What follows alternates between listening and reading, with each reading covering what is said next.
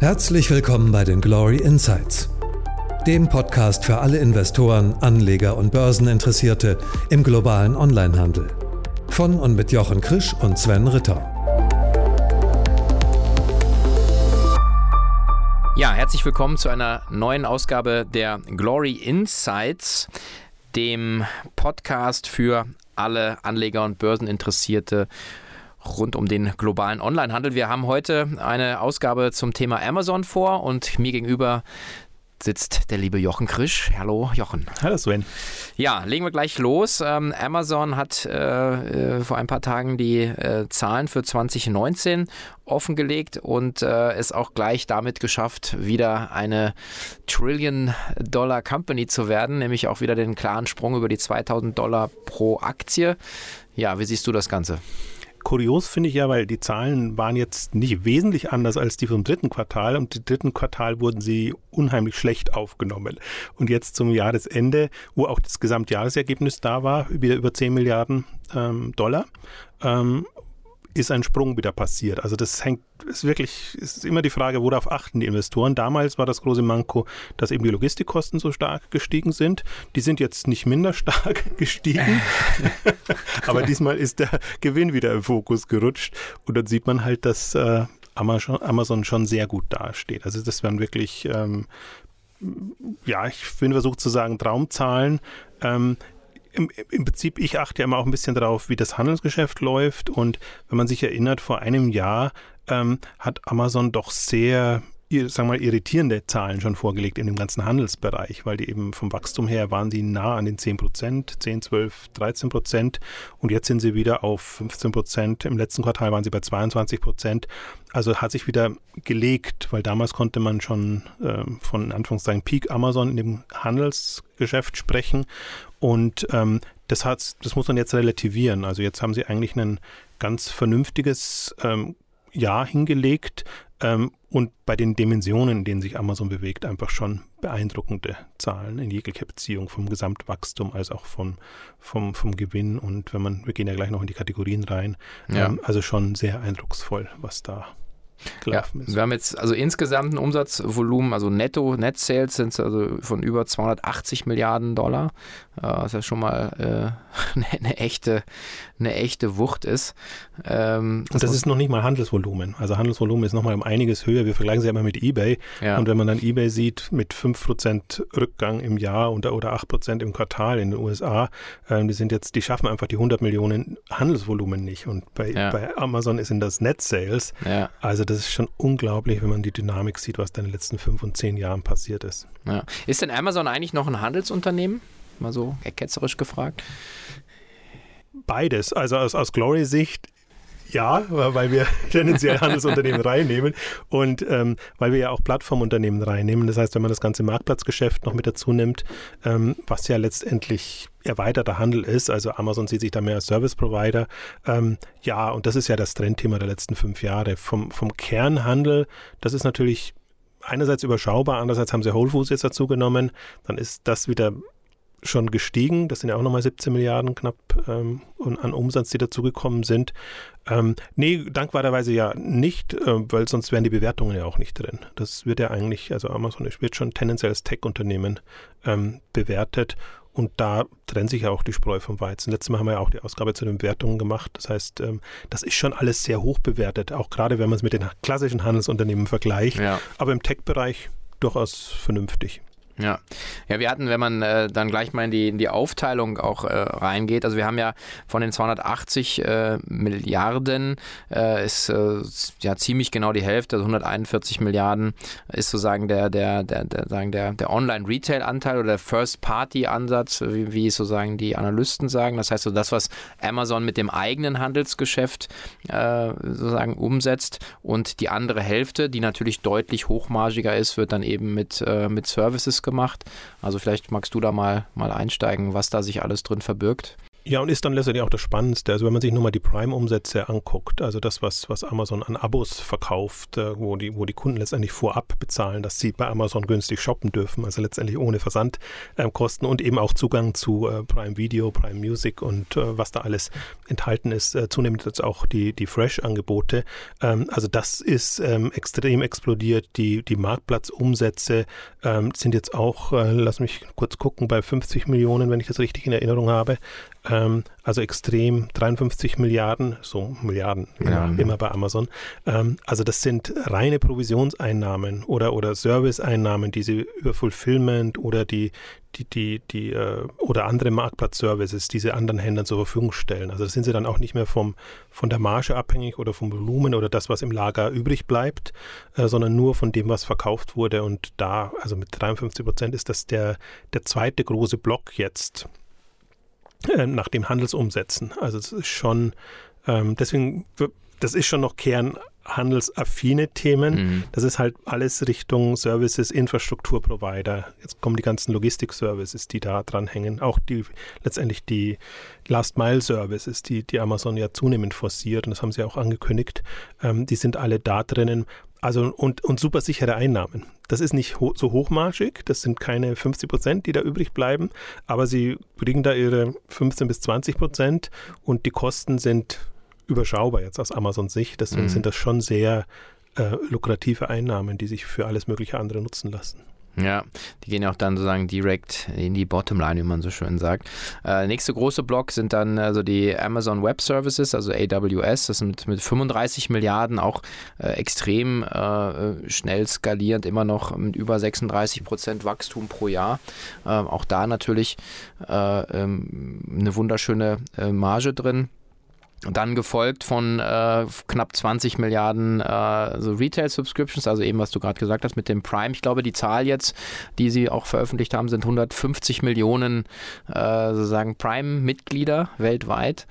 Genau. Ähm, die ja. mit auch, muss man auch dazu sagen, mit extremem Druck erzeugt werden, sei mhm. es Werbedruck von außen oder intern. Man kann ja kaum noch eine Bestellung machen bei Amazon, ohne darauf hingewiesen zu werden, dass man doch bitte als, als Prime-Mitglied alle möglichen ähm, Vorteile hat. Also schon, das ist kein Selbstläufer, sondern das ist schon Strategie und Druck und man sieht aber, in welche Dimensionen das ähm, kommen kann. Vielleicht noch als Ergänzung zu den, zu den Webservice, weil da werden wir sicherlich nicht so drauf eingehen. Das ist halt der Gewinnbringer. Also sie weisen ja die Gewinne eigentlich für die einzelnen Segmente nicht aus, aber eben für, für Webservices schon. Und da sieht man eben, das ist der, der Hauptgewinntreiber. Sie haben Gewinne im US-Geschäft, sie machen große Verluste im internationalen Geschäft und äh, der große um äh, Gewinntreiber ist eben das, ähm, die Web-Service, also die Cloud-Services, Amazon Web-Service, was, was da dran alles hängt. Ähm, deswegen, wenn sie das nicht hätten, dann hätten wir auch keine 10 Milliarden an, an Gewinn. Und andererseits ist aber auch das Gute in Anführungszeichen dran, früher haben sie die Gewinne ja immer wieder in, in neue Investitionen gesteckt und das tauchte dann nicht so auf. Das muss jetzt oder wird jetzt separat ausgewiesen und dann ist es ja auch ähm, dokumentiert. Das beruhigt so ein bisschen auch die, die, die Finanz- und Börsenanalysten, habe ich immer so das Gefühl, weil im Grunde ist es egal, wenn man sieht, dass ein Unternehmen so stark wächst und wenn man auch sich vorstellen kann, dass die einzelnen Segmente durchaus auch lukrativ sind und man ja genau definieren kann, was sind schon längere Themen, die schon profitabel sind und was sind neuere Themen, die sicherlich noch nicht profitabel sind. Ähm, also deswegen, ich glaube, das ist die, dadurch, dass Amazon Cashflow gesteuert ist und nicht gewinngesteuert ist, ja. ähm, ist das etwas, was man immer mal wieder bedenken sollte, wenn man nur auf Bottomline und, und, und Finanzergebnisse guckt, weil einfach, was Amazon sich leisten kann an Investitionen, rein aus dem Cashflow heraus, das, das ist Irrsinn. Das kann kein anderes und wenn andere machen nutzen das in der Regel für Aktienrückkäufe und, und solche Geschichten. Ja. Das hat man ja bei Amazon gar nicht. Also deswegen, das ist schon, das ist schon immens, was da kommt. Da kann ich noch eine Anmerkung machen, ähm, was zum Beispiel dieses Jahr nicht war. Stichwort Investitionen, ähm, gab keine großen Übernahmen und nichts. Also vor zwei Jahren gab es Whole Foods, letztes Jahr gab es dann Ring und, und Pillpack. Ähm, dieses Jahr haben sie 300 Millionen für Übernahmen ausgegeben und das sind mehr oder weniger, das ist, ist großer Wert, aber für Amazon so klein, dass es nicht ausweist, was darunter läuft, aber unter anderem hat es äh, Robotic-Startups übernommen und, und eher solche ähm, Tools und ähm, Themen, die dann in ihre Logistik-Service oder in ihre Web-Services reinfließen. Also da gab es schon sicherlich ein Dutzend äh, Übernahmen, aber nichts, was so explizit ausgewiesen ja, wird. Ja, nichts was Größeres. Ich glaube, dass man auch, den, wenn man die letzten Jahre sich anschaut, dann auch immer wieder äh, gerade in dem Bereich, also unsere geliebten Buzzwords, also AI, Machine Learning, aber da wird sehr, sehr viel kleinere Akquisitionen gemacht, genau wo du sagst, um sozusagen die Customer Experience zu verbessern, ja, oder auch letzten Endes äh, einfach Effizienzpotenziale zu heben. Aber es ist jetzt nicht das, was wir sozusagen auf dem, auf dem M&A-Radar dann sozusagen äh, auftauchen lassen würde. Ähm es kam kein großes neues Thema dazu, wobei man schon sagen muss, die Übernahme jetzt von vor zwei Jahren oder 2018, äh, Pillback, äh, daraus ist jetzt Amazon Pharmacy entstanden. Ähm, also schon ein neues Geschäftsfeld, das sie da aufbauen und wo sicherlich Pillback, das ist quasi vorkonfigurierte äh, ähm, Medikamenten äh, Medikamentenangebote, also wo man eher portioniert seine Medikamente bekommt als die einzelnen Medikamente, ähm, eigentlich als Kern des ganzen Pharmacy Services oder Amazon Care ist, ist ein zweites Segment, das sie parallel aufbauen. Das testen sie gerade nur intern für ihre Mitarbeiter in Seattle, in der, in der Zentrale. Ähm, das sind zwei so Gesundheitsthemen, die sie extrem vorantreiben. Das ist das eine. Und das andere ist ja das Ganze, was unter Amazon Key und die Zugangsthemen läuft. Da haben sie Ring übernommen, was ein Startup ist, ähm, was letztendlich äh, die Überwachung zu Hause, wenn man es mal sehr brutal formuliert, Amazon würde das nicht so formulieren, nein, nein. Äh, ermöglicht und, und den Zugang natürlich für Amazon, für, für, für die letzte Meile, aber auch für Handwerker und für alles, was man eben steuern will, jetzt über Smartphone, wenn man nicht zu Hause ist, dass man den Zugang regelt. Also deswegen, sie haben schon große Themen, die, die, die sie dadurch ähm, ähm, initiiert haben durch die Übernahme von 2018, aber das taucht halt in keiner Weise jetzt im Geschäftsbericht oder in der Bilanz auf und dadurch spricht Amazon auch nicht. Da gab es wenig Neuigkeiten, also mhm. Überschaubar. Naja, eben, wenn man auch schaut, dass die, äh, sagen die, die äh, Handelsumsätze ähm, zwar die Hälfte des, sagen, des Umsatzes ausmachen, die reinen, aber ähm, sagen die Bewertung, je nachdem, wen man anschaut, also Benedict Evans hat jetzt auch gerade was, was getwittert, wo sagen die, die Verteilung sozusagen der einzelnen Säulen zur Bewertung auf die, auf die Aktie. Äh, und da, ähm, zumindest ist das die Hypothese, ist sozusagen das Handelsgeschäft nur noch mit, mit, schlägt mit 5% zu Buche. Wir hatten in der folgenden Ausgabe, werden wir uns ein bisschen um die Nahversorgung kümmern und da auch sozusagen das, unser äh, das leidende Kind äh, zu Plus erwähnt, aufgrund sozusagen der fehlenden Fantasie und der fehlenden Positionierung als Tech-Player, was ja Amazon wirklich toll gelingt. Letzten Endes, wenn man die Genese von Amazon anschaut, kommt mir so ein bisschen so vor wie das Handelsgeschäft oder wirklich der Händler ist so ein bisschen das trojanische Pferd was in den Markt geschoben wird. Und dann von dort aus werden ja wurden jetzt über die letzten Jahrzehnte im Prinzip immer neue Services entwickelt. Letzten Endes aus dem aus dem Eigengeschäft heraus dann äh, Produkte an an Dritte sozusagen dann daraus abgeleitet. Und das Interessante ist auch also letztendlich die Kosten weitergeben an andere ja. ähm, weil die Kosten hat man ohnehin wenn man so ein Riesengeschäft äh, managen muss. Ähm, und das ist das das ist inzwischen das durchgängige Amazon Prinzip fast bei allen Kostenblöcken die sie haben haben sie Wege gefunden, wie sie das in irgendeiner Form weiterverrechnen. Selbst ihre Mitarbeiter, die die Produkte anlegen und pflegen, das müssen die Marken und die, die, die, die Services entsprechend nutzen, ähm, bezahlen. Und da werden Mitarbeiter zum Teil zweimal, dreimal bezahlt. Also ein und derselbe Mitarbeiter, weil er von unterschiedlichen genutzt wird. Und so verlagert Amazon seine Kosten raus. Und ich habe es mir jetzt mal im, im Zuge der, der Bilanz 2019 für Marketing angeguckt. Weil die, die Marketingkosten ist eigentlich das, was am meisten explodiert sind. Also bis jetzt haben wir hauptsächlich über die Einnahmen, Erlösströme ja. ähm, gesprochen. Der, der ist nicht der größte Kostenblock noch, aber zweimal hintereinander jetzt um 37 Prozent gewachsen und in einem Jahr, und das muss man sich mal vorstellen, 5 Milliarden mehr, also das Marketingbudget ist um 5 Milliarden höher, jetzt bei 19 Milliarden äh, Dollar. Ähm, und das, das ist natürlich immens, wenn man sich mal auch dagegen stellt, was, was da für also andere Erlösströme dagegen stellt. Mhm. Und das, warum sie das auch zum Teil machen konnten, ist, weil sie eben einen neuen Erlösstrom hatten, den wir jetzt noch nicht gesprochen haben, weil er unter Sonstiges fällt, wo wir immer hoffen, dass sie die endlich aufschlüsseln. Ähm, da sind eben die Werbeeinnahmen dann wieder drin, weil sie ja auf ihrer Plattform entsprechend auch die, die Marken, Händler, andere ähm, Externe äh, werben lassen. Das finden manche als Belästigung, aber andere also für Amazon ist es natürlich eine tolle Möglichkeit, um Zusatzerlöse ähm, zu erzielen. Und das können Sie so ein bisschen verrechnen. Wenn man sich jetzt von der Größenordnung mal die, die, die Graphen anschaut, ähm, dann sind 75 Prozent der Werbeausgaben können durch diese Einnahmen schon wieder gedeckt werden. Also mhm. das ist sehr, sehr smart gemacht und ich glaube, deswegen braucht Amazon gar nicht auch so, so Zusatzkapitalquellen äh, oder, oder Neues, sondern dass die immer Wege finden, ähm, wie sie eben ihre Kosten entsprechend managen und, und durch Services wieder ausgleichen. Und das ist schon eindrucksvoll. Das ist aber auch wirklich was, was in den letzten fünf, sechs Jahren, würde ich mal sagen, ähm, durchexerziert wird und wo man das Gefühl hat, alles, was Amazon startet, ist so auch konzipiert. Da ist nichts mehr, was zu einer dauerhaften Verlustquelle ähm, führen kann drin. Das ist, glaube ich, auch das Cashflow-Management dann auch drin, dass man sich immer überlegt, wie bekommt man entsprechende Einnahmen, die eben dann die Ausgaben entsprechend ähm, vorfinanzieren. Also das ist das Eindrucksvolle, wenn man sich das äh, mal so vor Augen führt. Das ist jetzt etwas, was eher ich also was jetzt nicht so explizit drin stand, ja. aber was, was ich mir so denke, wenn ich die Zahlen sehe. Und ähm, wenn man sich die Dynamik anguckt, dann weiß man auch, wo das hingehen kann. Also man, gerade bei den Werbethemen, da sind sie ja in einer Welt mit Google, mit Facebook, mit, mit allen, die eben Online-Werbe äh, Einnahmen erzielen.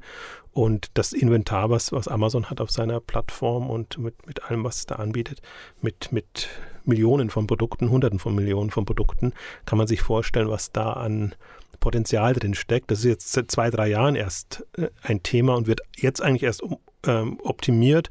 Jetzt entstehen erst die entsprechenden Agenturen, die das brandmäßig vertreiben, die das in der Optimierung, also ähnlich wie SEO-Optimierung, jetzt die Amazon-Optimierungsthemen ähm, vertreibt. Ähm, und je, härter, oder also je härter der Wettbewerb wird, umso mehr steigen die Preise, umso mehr profitiert Amazon da. Also da kann man sich vorstellen, dass das in den nächsten Jahren also wie gesagt, läuft noch unter Sonstiges, jetzt so bei 14 Milliarden ähm, Dollar Einnahmen, dass das wirklich noch explodieren wird und man kann gespannt sein, wann sie das ein bisschen aufschlüsseln. Und die äh, Marketingausgaben, ähm, die sind ja nicht zugeordnet, oder? Würdest du, eine, würdest du eine Spekulation wagen, wo sozusagen der Großteil hinfließt? Ja, man, man kommt, entkommt Amazon ja nicht mehr. Also ja. Weder, weder, bei uns, wenn man, man, egal ob man Werbung anguckt, ob man online ist oder sonst irgendwas, oder Außenwerbung äh, äh für Prime, für Echo, für alles Mögliche, äh, Lieferservices und äh, also kreuz und quer. Ähm, und ich würde jetzt schon sagen, dass es zum Teil eben auch deshalb gestiegen sind, weil eben neue Themen wie Alexa und Echo, ähm, wenn sie Videos oder, oder also Filme bewerben müssen, ähm, das sind schon immense Ausgaben, die da auch nochmal ähm, reinfließen. Also ich würde das jetzt nicht alles in den Handelstopf stecken, aber andererseits, wenn sie Handel und Marktplatz als Ganzes pushen und vor Weihnachten, das waren ja, also mhm. gerade im Fernsehen war ja so ziemlich jeder Werbeblock mit mindestens einer Amazon-Werbung drin. Ähm, also das, das ist schon extrem, also das ist schon Push-Marketing. Da, da, das ist etwas, was man vorher von Amazon, früher von Amazon nicht kannte, mhm. dass sie so extrem den, den, Markt penetrieren. Aber da sie natürlich zwei Fliegen mit einer Klappe jetzt schlagen, ähm, ihr eigenes Handelsgeschäft pushen, aber eben auch ihren Marktplatz nochmal pushen und da über eben dann wieder Einnahmen erzielen, ähm, ist das schon smart. Ich glaube aber, dass dass viel jetzt auch in die neueren Themen reinfließt. Naja, und die Content-Produktion wird wahrscheinlich da da haben sie noch einen anderen Block. Ist noch ein anderer Block? Ja, da gibt es noch Technology und Content als, ah, okay, das ich dann als, als, als, Thema. Und da fließen dann sicherlich auch äh, die Ausgaben für Filme und, mhm, und okay. alles, was damit zusammenhängt, rein. Ähm, das ist, ja, aber auch das ist alles wieder durch die, die Marktplatzservices und naja. andere Erlösströme gedeckt. Deswegen, das ist schon, ich glaube, Amazon ist, Amazon ist im Kern profitabler, als man denkt, was man nicht so sieht, weil es eben anders strukturiert ist und das Einzige, was eben ein äh, ja, sagen wir, schwieriger Fall ist im internationalen Geschäft, dürfte Indien sein. Indien ist das der Markt, wo sie am meisten investieren, wo sie zum Teil auch sagen, wie viel sie investieren, wie viele Milliarden sie da reinstecken, um nicht denselben Fehler zu machen wie in China, dass sie dann irgendwann leer ausgehen. Ähm, also das ist schon, ich vermute mal, wenn Indien nicht da wäre, und das ist ja nur unter Rest of World, äh, dann, dann mhm. schließbar. Alle anderen Märkte, also Deutschland, äh, Japan, Frankreich, England, sind separat aufgeschlüsselt. Ja. Ähm, ähm, der Rest ist in, in einem Topf und das ist aber schon einer, der sehr stark gewachsen ist in, in letzter Zeit. Und das ist, denke ich mal, ihr. Ja, plus 27 Prozent, also jetzt bei 31 Milliarden äh, gegenüber 24 im Vorjahr. Mhm. Ja, also ja. das ist ihr fast ohne Boden, hätte ich jetzt fast schon gesagt. Also nicht ganz so, sondern das ist, ist schon äh, Kalkül. Ähm, sie wollen einfach gucken, in einem sich entwickelnden Markt da zu sein und ähm, mein Flipkart ist das der Konkurrenz, der, der jetzt von Walmart aufgekauft wurde. Sie wollen sich halt da nicht ähm, abhängen lassen und ähm, ja, aus, also wer, wer sich mal mit Amazon-Leuten erzählt, die die China-Geschichten kennen, die die, die wissen oder die, da hört man raus, wie sehr Amazon das immer noch wurmt, dass sie im, im China hm, zu wenig Gas gegeben haben und, und eigentlich das auch zu zentralistisch gemacht haben. In, in Indien fahren sie jetzt einen komplett anderen dezentralen Ansatz, das heißt, die Manager vor Ort können im Prinzip, jetzt mal sehr flapsig formuliert, machen, was sie wollen. Aber das Ziel muss sein, diesen Markt ähm, zu gewinnen oder zumindest nicht, nicht so zu verlieren, dass sie später keine Chancen haben. Also mhm. Also das ist das Einzige, wo man, wo man ein bisschen wenn man kritisch sein will, kritisch drauf gucken könnte und wenn man sich überlegt, warum das internationale Geschäft gar so in Anführungszeichen schlecht dasteht. Aber wie gesagt, das ist relativ.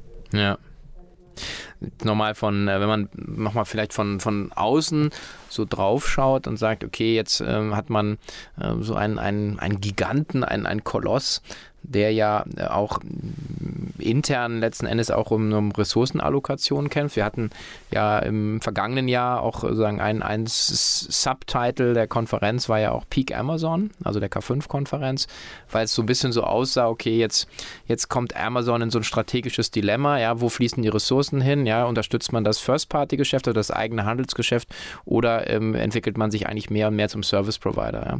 Ähm, und da, da, kann man natürlich nur spekulieren, aber es sind ja unglaublich viele Initiativen, die aus seiner Amazon herausrollen, in den Markt rollen und ähm, wie, wie, sieht da letzten Endes jetzt sozusagen auch unser und dein Blick aus auf, ähm, auf strategische Initiativen? Also was, was siehst du jetzt dann so mehr und mehr kommen? Also wo fließt das Geld hin? Wir hatten das Thema äh, Nahversorgung, Amazon Fresh, ja, dann haben wir das Thema Voice, wir haben das äh, Recommerce-Themen gehabt, äh, die, die Amazon gepusht hat, wieder fallen gelassen hat. Also letzten Endes muss ja jedes Geschäft, was, was irgendwie Erfolg haben soll, im Konzern äh, Milliardengeschäft werden können. Also im Grunde muss man sagen, das Third-Party-Geschäft ist das lukrativste. Da, da ist einfach, da ist kein Risiko drin von der Marge, von, von, von Warenüberhängen etc.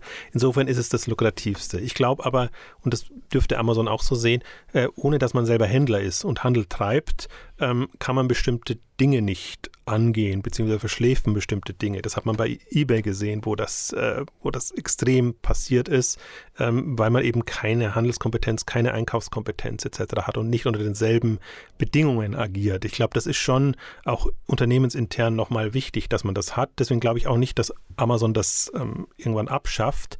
Aber man sieht jetzt eigentlich schon an den Zahlen, wenn man sich die Dynamik der Third-Party-Umsätze äh, anguckt, versus das, was im, im eigenen Handelsgeschäft passiert ist. Das Handelsgeschäft ist nicht so dynamisch, nicht mehr so dynamisch. Das heißt, Sie, mich würden ja die internen äh, Debatten äh, interessieren, wie mhm. auch das eigene Handelsgeschäft unter den Marktplatzeffekten zu kämpfen hat. Also, dass es genügend Präsenz bekommt, dass auch die Umsätze dann ähm, da sind, wie es mit den China-Händlern umgeht. Also im Prinzip alles, was im Prinzip auch die, die externen Marktplatzpartner haben als Themen, ähm, müsste Amazon auch intern haben. Und deswegen meinte ich am Anfang, dafür schlägt es sich vergleichsweise gut mit, mit 15 Prozent Wachstum jetzt im Gesamtjahr oder auch jetzt im, im, im letzten Quartal. Ähm, also das sah eben vor einem Jahr noch schlechter aus. Deswegen könnte man jetzt sagen, okay, das hat sich wieder ein bisschen gefangen und irgendwie haben sie einen Weg gefunden.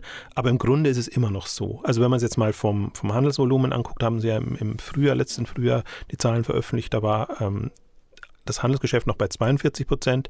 Ich gehe mal davon aus, es ist jetzt Richtung 40 gefallen und, und wird tendenziell immer weiter runtergehen. Und die Frage ist, ab wann ist es irrelevant äh, für, für ein Amazon? Ähm, also sie ist nicht, das Wachstum zeigt ja, dass sie weiterhin Energie reinstecken, mit Eigenmarken arbeiten, mit allem, was eben ein klassischer Händler tut.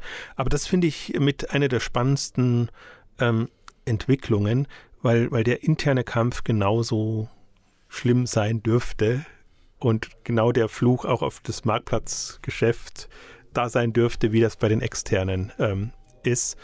Ähm, ich bin sehr gespannt, wie, wie das ausgeht. Also ich kann mir nur Marktplatz und Third Party als Gewinner vorstellen.